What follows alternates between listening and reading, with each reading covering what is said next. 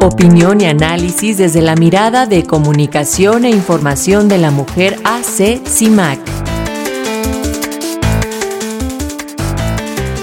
Así es, este lunes tenemos el comentario de CIMAC en voz de la periodista Sirenia Celestino Ortega acerca de las conmemoraciones del 8 de marzo de la semana pasada. ¿Cómo estás, Sirenia? Muy buenos días.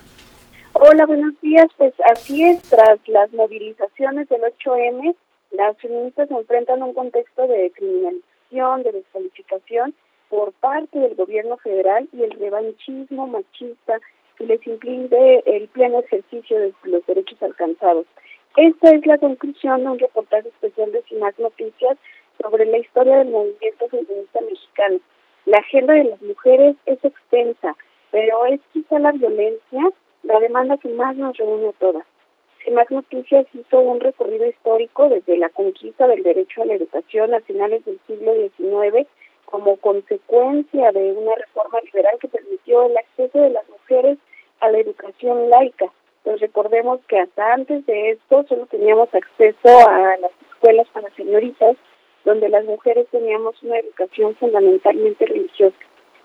A largo de este eh, recorrido histórico podemos entender al movimiento feminista en cuatro grandes olas para llegar a lo que hoy estamos viviendo.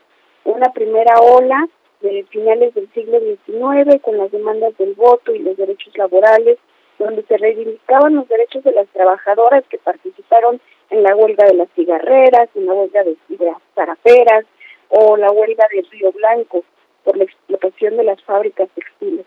Se logró así que en la Constitución de 1917 se estableciera la igualdad de salario por el mismo trabajo.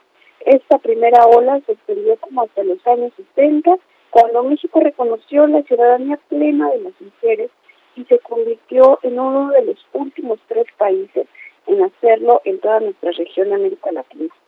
Una segunda ola del movimiento feminista se vinculó también con el movimiento estudiantil de 1968 y el movimiento por la liberación sexual, surgieron así organizaciones que comenzaron a trabajar por el derecho de las mujeres a decidir sobre su cuerpo. Una tercera ola ocurrió hacia los 90, cuando el movimiento feminista se diversificó y abordó temas de la diversidad sexual. Actualmente, señalan las expertas, vivimos una cuarta ola, una cuarta ola del movimiento feminista que sigue reivindicando los derechos sexuales y reproductivos, específicamente el derecho a decidir para que esté en todo el país, así como la erradicación de las violencias.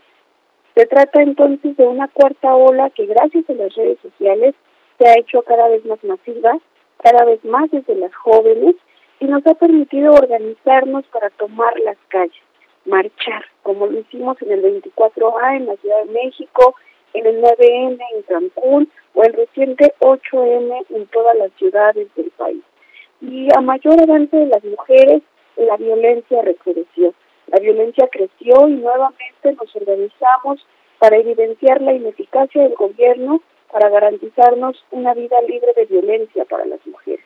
La decepción y frustración también frente al no cumplimiento de las leyes, la impunidad en todos los casos, además de una respuesta del presidente eh, que señala la agenda de las mujeres, pues constantemente la descalifica, se nos criminaliza e incluso desconocen las motivaciones del movimiento feminista. Para muestra la respuesta del Estado a las recientes movilizaciones del hecho m En Morelia, por ejemplo, las mujeres denunciaron que fueron violentadas, agredidas y al menos 13 fueron detenidas por la Policía Municipal y Estatal. Las mujeres hicieron responsable del uso excesivo de la fuerza al gobernador del estado, Alfredo Ramírez Bedoya, al presidente municipal eh, de Morelia, Alfonso Martínez Alcázar, al secretario de Seguridad Pública, José Alfredo Ortega, y al comisionado de Seguridad Ciudadana de Morelia, Alejandro González. Señalaron que se criminalizó su derecho a la libre manifestación y a la protesta.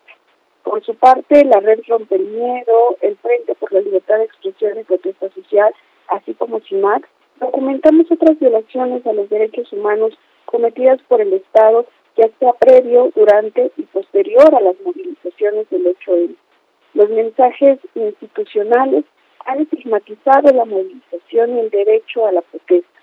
Ante este clima de criminalización y de alta presencia de fuerzas de seguridad, las organizaciones vamos documentando el incumplimiento de los protocolos de actuación policial en el contexto de la protesta, así como actos de violencia en los que estuvieron involucrados los cuerpos de la seguridad.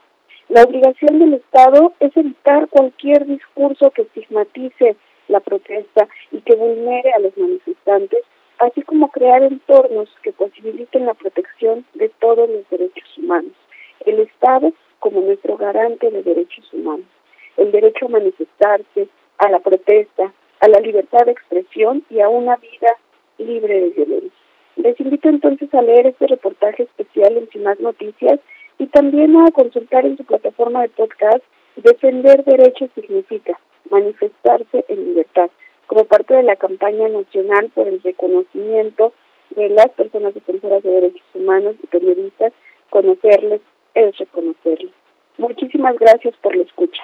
Gracias, Celestino. Vamos a estos podcasts porque estos temas no solo se hablan el 8 de marzo. Un fuerte abrazo. Excelente semana.